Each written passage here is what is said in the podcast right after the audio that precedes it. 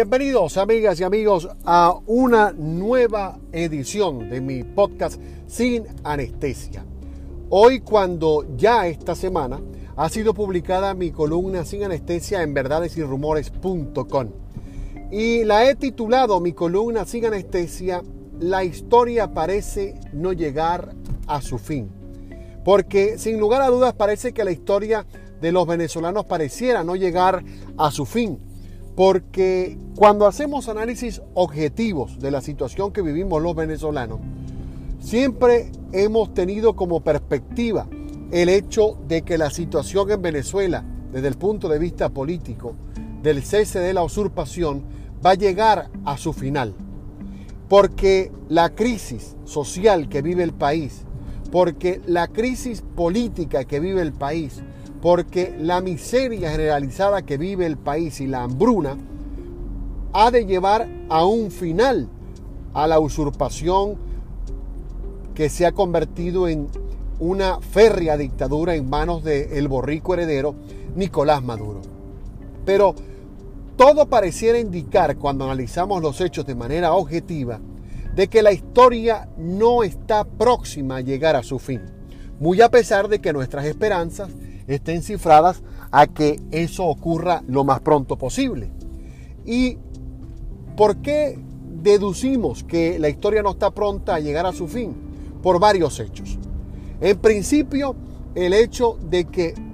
factores del liderazgo político opositor ya no estén en el país. Hablamos eh, específicamente de la fuga de Antonio Ledesma, por ejemplo, de la fuga más reciente de Leopoldo López hacia España y así como él, muchos otros dirigentes de la oposición en Venezuela que han tenido que irse al exilio de manera forzada, donde solo ha quedado en el país en esta lucha el presidente interino Juan Guaidó. Pero sumado a ello, se presenta el escenario de los beneficios migratorios que están otorgando varios países. Entre ellos, por ejemplo, Estados Unidos con la reciente decisión que hiciese el expresidente Donald Trump de firmar una especie de alivio migratorio por 18 meses para los venezolanos, lo que han hecho los españoles al ofrecer la mayor cantidad hasta ahora de asilos políticos a perseguidos políticos en España y con haber también cambiado de opinión con respecto a asilos que habían negado de dirigentes políticos de la oposición también en España. Y lo más reciente la decisión de Colombia de otorgar un tratado de protección temporal para los venezolanos que les brindaría estabilidad migratoria a los venezolanos en ese país por 10 años. Cuando analizamos todos estos escenarios, nos encontramos con el hecho de que podemos inferir dos cosas. Uno, que el final del régimen dictatorial de Nicolás Maduro aún no está cerca, que esa sería una de las grandes incógnitas. Y la otra sería el pensar de que producto de la crisis que vive el país, y previendo que la migración de venezolanos en los próximos meses o años sea mayor, estos países están protegiéndose de, en este sentido, de brindarle ese alivio a los venezolanos. Son dos preguntas que dejan mucho que pensar, pero sobre todo dejan en el aire el pensar qué pasa, cuándo será puesto fin al régimen usurpador de Nicolás Maduro. Estas son preguntas que me han llevado a, una fuerte reflexión. ¿Por qué? Porque el venezolano que, que está luchando en el país, de seguro se está preguntando si los líderes políticos de la oposición ya no están en el país,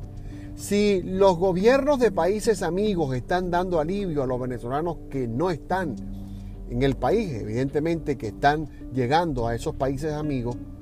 eso quiere decir que entonces la dictadura de Nicolás Maduro, más pronto que tarde, no va a salir, no va a entregar el gobierno. Entonces esto nos lleva a pensar en otros aspectos que son muy importantes para los venezolanos. se debe consolidar entre los países amigos una especie de coalición que contribuya, sea cual sea la vía, a través de la negociación o a través de la lucha armada o a través de los tratados internacionales a los cuales está suscrito Venezuela, la posibilidad de salir de la dictadura de Nicolás Maduro. Porque si no se hace,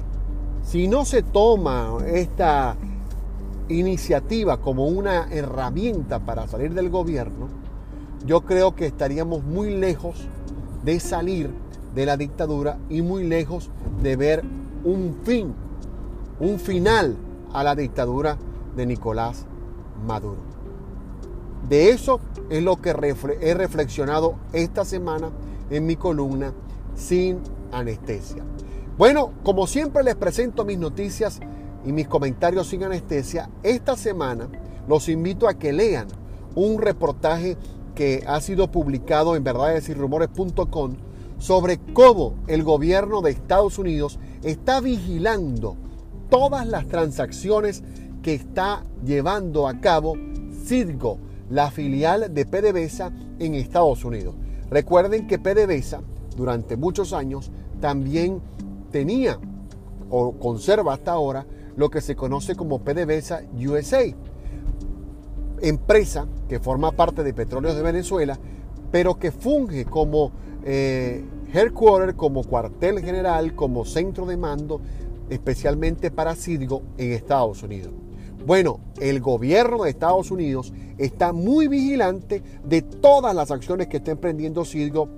en Estados Unidos en cuanto a transacciones comerciales, en cuanto a manejo del dinero. Y es por eso que los invito a que lean la columna verdades y rumores.com, publicada, mejor dicho, en verdadesyrumores.com, para que lean lo que está investigando, lo que está eh, buscando o poniéndole el ojo el gobierno de Estados Unidos en las transacciones de Citgo en este momento. También eh, se conoció desde el punto de vista periodístico eh, esta semana que los venezolanos siguen estando en un limbo, en un limbo en Estados Unidos, los que no tienen estatus, es decir, los venezolanos que entraron de forma, de forma no normal a través de la frontera, los venezolanos que han sido detenidos y enviados a centros de, centros de, inmigración, eh, esos venezolanos aún no pueden hacer uso del DED, que fue la figura que el presidente Trump firmó, porque no hay puntos claros respecto a ella. Y aún sigue siendo un limbo si el gobierno del nuevo presidente Joe Biden va a otorgar o no un TPS para los venezolanos. Claro está, solo han pasado tres semanas desde que el gobierno eh, tomó el poder, en, el nuevo gobierno en Estados Unidos, pero podemos decir que la decisión que final, luego de 1400 y tantos días que gobernó el presidente Donald Trump, dejó aún más dudas sobre qué va a pasar desde el punto de vista migratorio con los venezolanos. Con lo cual los venezolanos que están en Estados Unidos en situación vulnerable desde el punto de vista legal están a la espera de que se aclaren las cosas y se llegue pues a un final feliz para ellos de poder disfrutar de los 18 meses que el presidente Trump firmara en su orden ejecutiva y poder obtener un permiso de trabajo para realizar su, su vida de forma normal, como la realiza cualquier ciudadano americano en territorio de los Estados Unidos, en territorio de la Unión Americana. En otro orden de ideas, también estamos bien consternados, bien disgustados los venezolanos que estamos regados por el mundo y especialmente los que están en Chile,